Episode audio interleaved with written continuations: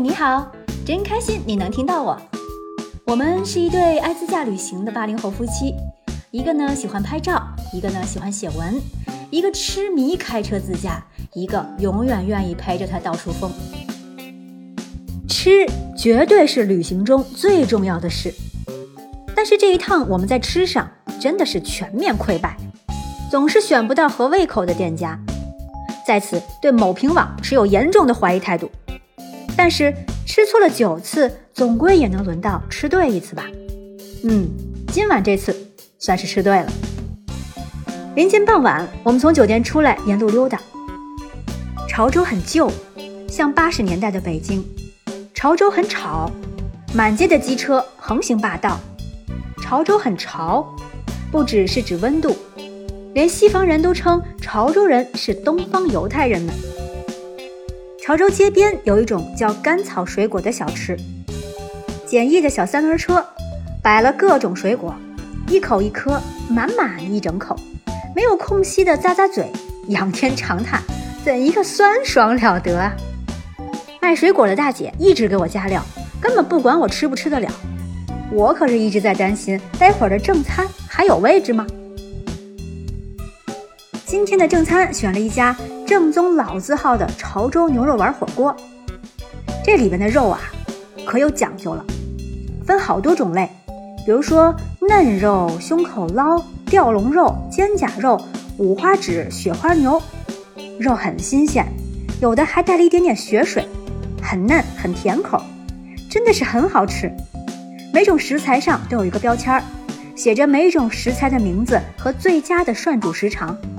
配上老板自制的沙茶酱和花生酱，味道真不错。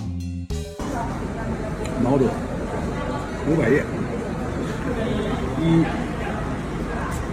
二、三、四、五、六、七出这个牛肉丸还是很让我意外的，每个小丸子都是弹跳高手，咬一口下去。有种真实的弹嫩感，不像之前吃的牛肉丸弹得过头，这个软硬刚刚好，而且很细腻，还有一种爆浆的口感呢。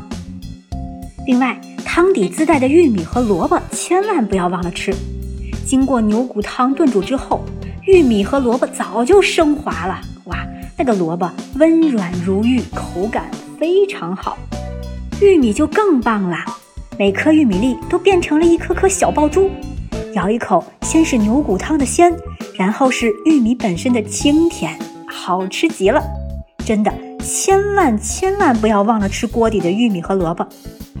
哎，我感受到了用语言去描述美食的匮乏，这个一定要感同身受啊。其实作为女性来说，我吃完以上的这些东西已经饱得差不多了，但只要是果条没有吃。这顿饭就不能结束。果条是米浆和极少量生粉做出来的一种粉，米味儿挺重的，非常细腻。果条容易断，所以一般切的都比较厚，口感是软软滑滑的。果条下锅稍微烫一下就可以吃了，再烫几片吊龙放在碗里，就是妥妥的一碗牛肉果条了。细腻滑口又清爽，呼啦啦的没几下，一碗就能吃完。吃到最后，是不是觉得要撑死了？那就来一杯潮州的三宝水，倒出来是可怕的墨绿色，但尝一口就懂了。三宝水其实就是老药局泡出来的茶水，又咸又甜，还带有一股橘皮香，饭后喝特别好，消食解腻。吃就说到这儿吧，总感觉用声音去描述美食，真的还有点难呢。吃饱喝足，溜达回酒店。第二天决定直奔顺德了，可能因为并不是太留恋城市的气息吧。如果你跟我一样是第一次到顺德，在吃的方面不用太在意正宗不正宗，走心就好。从早吃到晚，只怪自己的胃太小。夏天广东的那种湿热，真的是各种冷饮甜品的天堂。其实我在饮食上是尽量戒糖的。但是到了这里就根本抑制不住，来都来了，怎么能不吃呢？这种代入感根本让人没法自律。对广东人来讲，一碗糖水有一种归家的慰藉，不仅因为糖水的那份甜，还有甜背后那份慢慢熬煮的心思。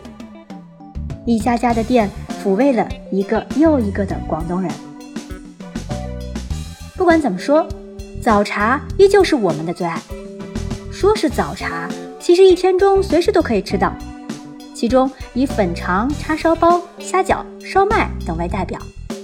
泡上一壶茶，要上两件点心，就是一盅两件了。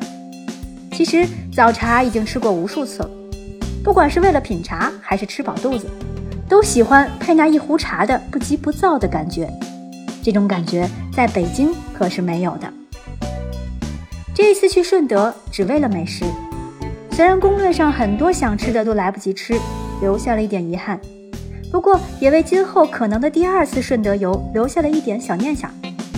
而且两个人去顺德，依然觉得胃口太小，一天三顿吃撑了，也依然还是会错过大部分美食，这是最苦恼的地方。下集预告：穿越千年来看你，我的黄瑶一梦。